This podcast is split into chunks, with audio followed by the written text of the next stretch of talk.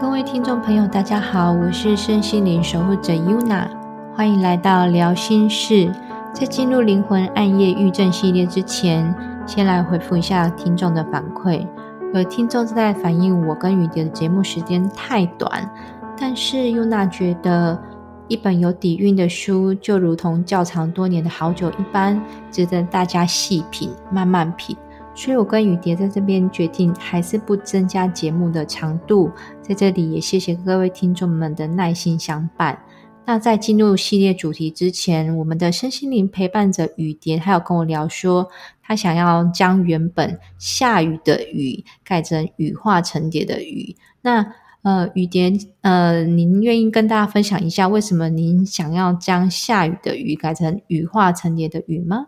好的，大家好，我是雨蝶。我想要把下雨的雨改成羽化成蝶的羽，是因为红斑性狼疮它其中一个典型的病症表现在脸部上，是呈现一只像展翅的蝴蝶一样，所以它也叫蝴蝶病。从开始生病后到不能接受到灵魂暗夜的郁症，再到勇敢去接受它、面对它，并试着与它和平相处。这一路上，我经过了很多关卡，也走过很多艰难的过程。那慢慢蜕变成坚强、勇敢的女孩，甚至能以正面能量、以自身的经历来鼓励，还有帮助跟我一样经历的每个人，不管是肾友还是病友，或者是经历着灵魂暗夜的人，我很开心，也非常乐意继续继续在这个 p a c k a g e 上分享给大家。好，那我记得雨田，你有跟我聊过，说，呃，你会建议就是，呃，红斑性狼疮的患者的陪伴者，就是陪病者，有没有需要什么，呃，注意的地方，就是跟他们相处上面？呃，就是要请陪伴者注意一下，就是我们是不太能晒那个烈烈日的太阳。特别是在中午十二点到下午两点这其中其中的这期间的阳光，因为这对我们来说会是一个负担，因为阳光对我们红斑性狼疮的患者是会有害的，它会让我们的呃病症诱发起来。所以晒太阳是一个。大忌嘛，算是这个病的非常需要注意的地方，是不是？对，如果真的要出去，就是需要在太阳底下。有的人是因为他需要工作嘛，他需要曝晒在太阳底下，但是我还是不建议晒太久。那如果真的因为工作没有办法的的话，我是建议可以物理防晒，就是比如说你可以穿长袖的长袖的衣服去遮住皮肤，或者是脸部。像那时候我跑外送，就是脸部有罩那个套子，套一个头套，就是把脸罩住，很像那个呃强盗强盗的那种套子这样子，整个包住，然后再戴安全帽，全罩式的安全帽。对，虽然很热，但是为了保护自己，所以没有办法，我们就是必须要做这些物理防晒的部分，会比较好。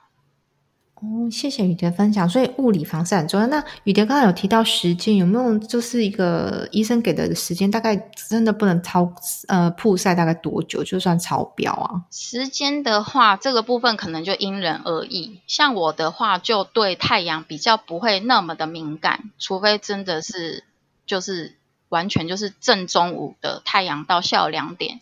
因为其实我可以这边有一个经，就是实际经验。我有一次就是朋友找我去游乐呃水上乐园玩，我真的是从一大早晒到下午，结果果不其然回来之后我就发病了。哦，晒了一整天呢，所以当下发病的那个感受是什么？您还记得吗？记得，就是皮肤上就是呃全身就是长了圆盘状的红斑，然后痒，很痒，然后很不舒服，然后。伴随其他并发症都出来了。谢谢雨蝶的分享，我觉得这个很重要。就是我们当然知道各位病友们很很辛苦，但是为了不要呃诱发到我们最不热见的状况，所以雨蝶这边提供给大家的建议，或者是陪伴者呃都能够希望就是将雨蝶分享给大家的建议做参考。那这边我。想要再请教一下雨蝶，就是，呃，接续第一集啊，那灵魂暗夜里有没有什么感受是你至今想起来还是觉得哇，好有冲击性的？有，就是在我住院的那段期间，因为在医院里啊，它的灯光是不是就二十四小时都是亮着的？嗯，然后呢，我完全不知道外面现在外面的世界现在是白天还是夜晚，我都不知道。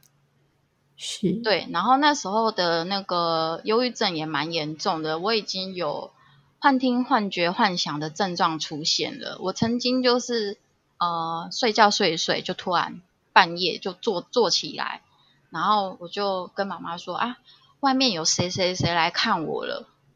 但是其实根本就没有，对，就是其他人没看见，但是你却扎扎实实的看见跟听见了吗？没错，而且我还会听到有一些声音告诉我一些事情。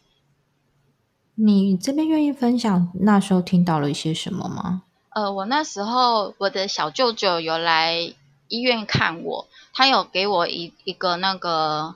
观世音菩萨的那种天珠的雕刻神像的项链，我记得那时候我印象很深刻。我说观音跟我讲话了，嗯，对。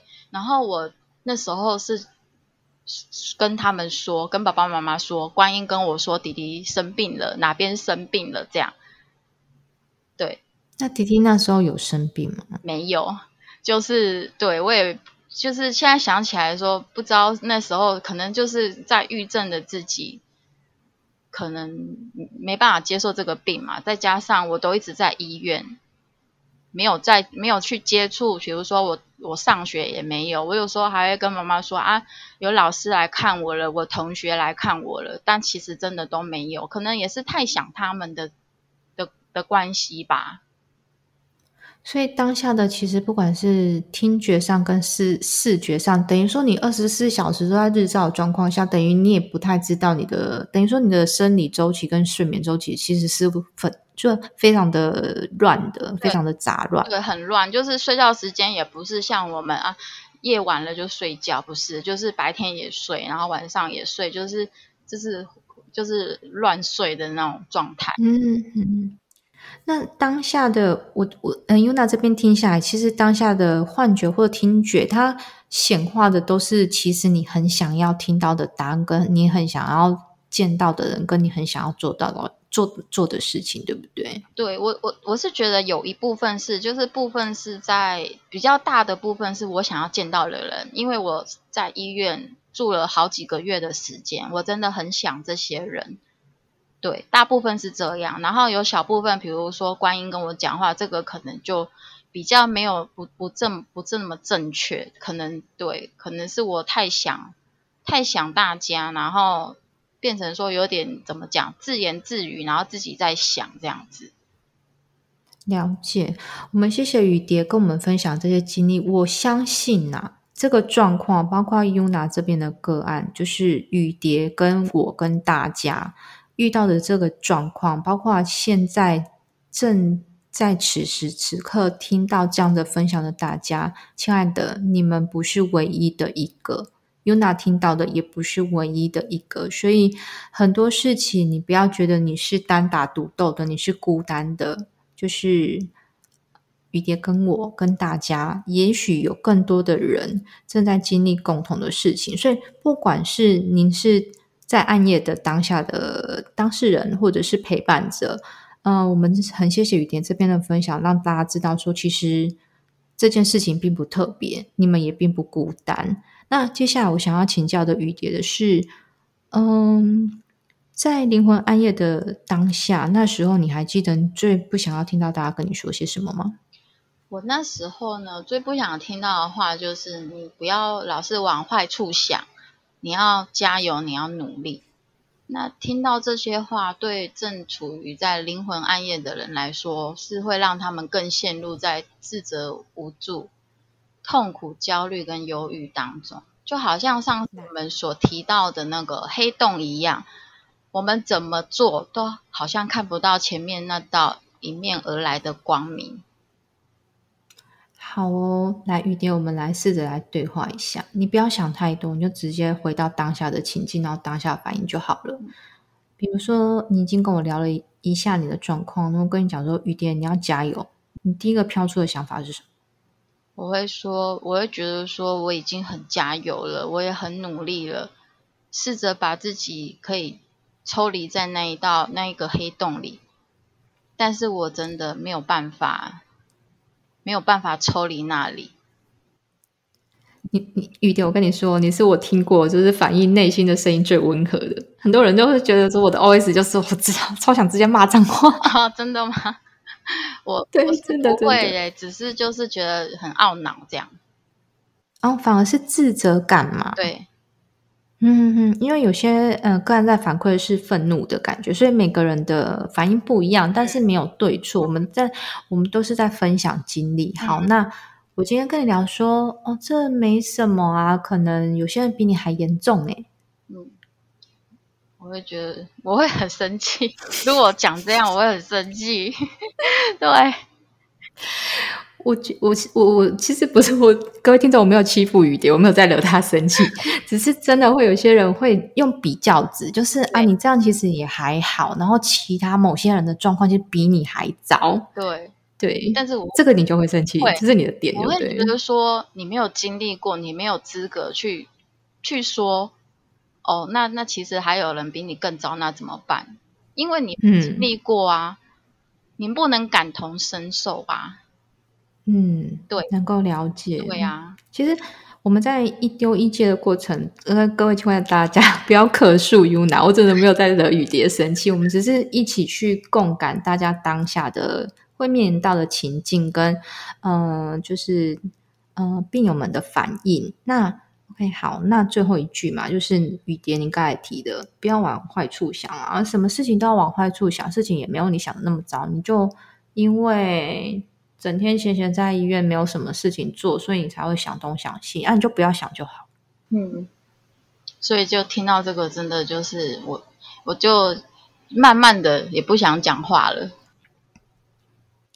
这个反而会变成是，因为您刚才稍早跟我聊到的是，你有一段时间是几乎都不说话，没错。所以这个反而变成是。啊，不要往坏处想，反而会变成是各位病友们沉默的很大的原因吗？嗯，我跟大家分享一下，如果我当下听到这些，就是那时候当下听到这些的心理的感受是什么？我那时候觉得心里非常的难受，我觉得是不是我给大家带来困扰跟麻烦，甚至非常非常自责。我希望自己。可以从此消失在他们的世界里，这样他们永远就不会再有困扰。那这时候的我呢，就是像双脚踩在泥泞里的我，我越挣扎，但它却越陷越深，变得我越来越痛苦，直到我吃不下、睡不着，甚至是不再说话了。我们谢谢雨蝶的分享，所以，呃，各位亲爱的听众朋友，不论你今天身处在哪一个角色，我们都要尽全力的让自己不要再，呃，往泥泞下陷。尤其是陪伴着当下，如果大家有聆听到这一集的话，请稍微留意一下，就是言辞上面的修饰。那雨蝶，我想请问一下，那其实你当下最想听到大家对你说一些什么吗？我希望大家就是就是陪伴者可以嗯在身旁陪着我，然后倾听我的需要，多多跟我说话，或者是带我出去走走啊，看看外面世界都可以这样子。好，那。呃，在那个当下啊，其实你希望身边的人给您什么样的协助？你有没有想说，诶，有一个什么契机或者什么转泪点，让你慢慢的从暗夜，然后影响到现在整个康复？愿意跟大家分享一下吗？好，这个就是我那时候的航班线囊疮的主治医生，他就是有建议说，呃，爸爸妈妈可以就是就是带我去给心理医师看这样。然后那时候心理医师，我印象很深刻，就是我一进去，他就是那个女医师，她讲话很温柔，然后整个气氛就是这因为是心理医师还是心理智商师？这个是心理医师，那时候医生是帮我转诊到给心理医师，那进去他就是先跟我聊天，就像朋友这样很轻松的聊天，然后他讲话也很温柔，然后我就愿意跟他说话，就是愿意开口跟他说话这样子。然后他，所以嗯。雨点，您请说。他就是跟我聊完之后，的确是有针对我的状况去开药给我，就是开那个抗焦虑的药给我。那我我后面就是我走过来之后，我会觉得说，呃，有些人会觉得看心理医师或者是心理咨商师会比较排斥，但是我觉得看这个心理咨商或心理医师是呃不丢脸的事情。现在的人因为不管是工作、家庭。课业或者是人际关系上都会有状况嘛，所以它会导致精神会比较紧绷跟压力大的机会大大提高。那我走过来之后，我觉得心理咨商师会是比较是啊倾听在灵魂暗夜的人，我觉得这个蛮重要的。对，因为有的人是对心理医师会比较排斥，因为其实心理医师就是嗯，他就是。比较像是就是先就会帮你开一些药物去帮助辅助你，那我觉得灵魂暗夜的人是最需要的是跟心理咨商师去聊聊，而心理咨商师最最大的帮助就是他愿意去倾听你的需要，所以我觉得这个心理智商我我觉得蛮重要的。好，谢谢雨蝶的分享。其实 UNA 跟雨蝶这边都没有刻意，就是呃，大家一定要偏心理医师或心理治疗师，其实都可以，只是你们要找出最适合自己的方式。有些是是呃，有些人就是适合就是倾听，就是他希望他嗯说些什么是能够被听见的。那有些病友们是需要另外一方面的需求跟协助，那这个部分就是都提供大家做参考。那另外呢，就是接续到上一集啊，玉石上面其实大家都有一些反应跟反馈，所以呃，大家想要再了解更多，雨蝶您这边玉石上啊，或者是品牌上面还有没有什么就是想要跟大家分享的呢？好的，我这边就是都在虾皮卖场开直播，然后直播的时间是在每个礼拜的一三五晚上八点开播，那我专门就是卖。阿拉善的玛瑙、珊瑚玉，还有一些水晶这样子。那最主要的是卖阿拉善玛瑙。那可以跟大家介绍一下阿拉善它的那个花纹的部分。它花纹的部分就是有千层纹、爆裂纹、幻彩焦糖。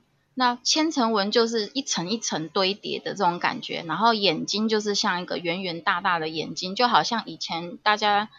在买天珠有那个天眼这样子的纹路，这个是都是天然的玉石上天然形成的。然后爆裂纹就是像爆开来的那种呃纹路，就是这样散开来。那幻彩的话，就是一株有比较多颜色，所以它会比较像幻彩。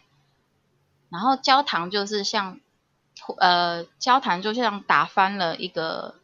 那个焦糖的感觉，它会有那种焦糖的，呃，它的焦糖颜色就是黄色的这样，然后它会散开在珠子上，所以这叫做焦糖。然后阿拉善它它的特色就是它的颜色非常多样化，它有粉色、紫色，紫色是比较少的，还有蓝色也比较少，比较稀有的颜色就是紫色，就是香芋紫色跟蓝色这两个会比较少。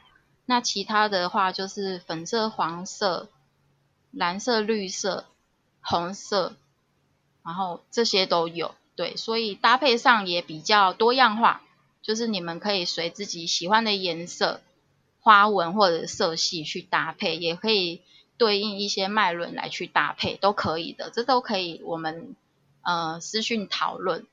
然后我的虾皮的账号是。小写的英文 S I N G I R L 二零零二，搜寻这个就可以看到雨蝶的卖场这样子。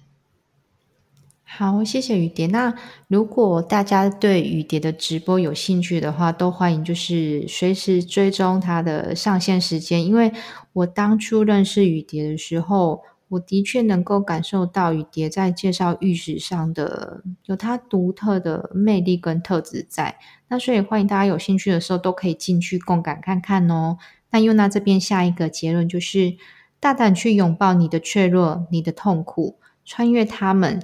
在此时此刻，就会升起你生命的坚韧和内在的力量。如果大家对今天的分享的主题有任何的想法，都欢迎留言给 Yuna 和雨蝶知道。我是 Yuna，我是雨蝶，我们下次见，拜拜。